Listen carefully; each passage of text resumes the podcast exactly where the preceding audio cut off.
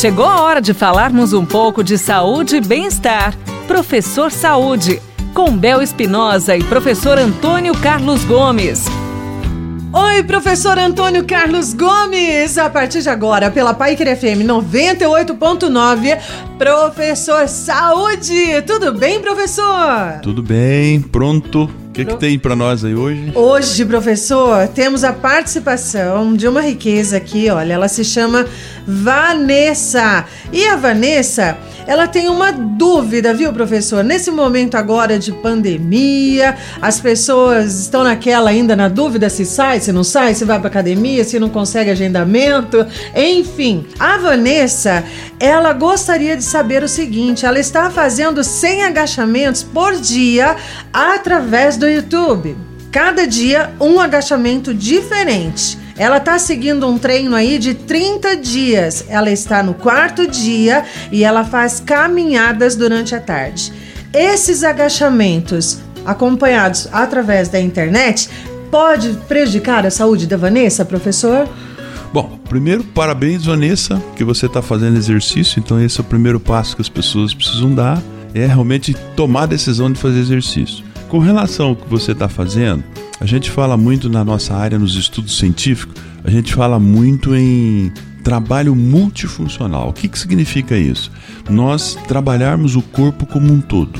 Então, se você selecionou das milhares de exercícios que existem, você selecionou um deles, que é o que trabalha o seu quadríceps. Então você está trabalhando o seu quadríceps todos os dias, fazendo um número de repetição razoável.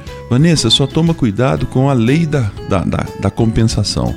Né? Se você trabalha o quadríceps e ele vai ficar muito forte, você vai ficar com a sua panturrilha em deficiência, com os seus flexores da coxa em deficiência, com o seu glúteo em deficiência. Então, o ideal, Vanessa, seria você selecionar mais do que um exercício em segmentos corporais diferentes. Por exemplo, você seleciona o seu agachamento para ficar com a sua perna forte, mas seleciona um exercício abdominal, um exercício de fortalecimento das costas, um exercício de fortalecimento do seu peitoral, porque aí a coisa fica mais harmônica.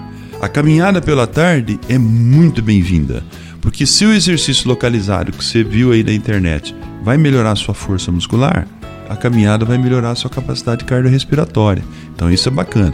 A única sugestão é para você fazer diferentes tipos de exercício, não só diferentes tipos de agachamento. Você está fadigando apenas o quadríceps e é muito bom que você trabalhe também outros músculos. Obrigada, professor. Atendemos agora, né? A Vanessa com a sua dúvida. Você também pode mandar o seu WhatsApp fazendo a pergunta para o professor Antônio Carlos Gomes e ele estará aqui respondendo para você. E no próximo programa, nós vamos continuar atendendo as suas perguntas.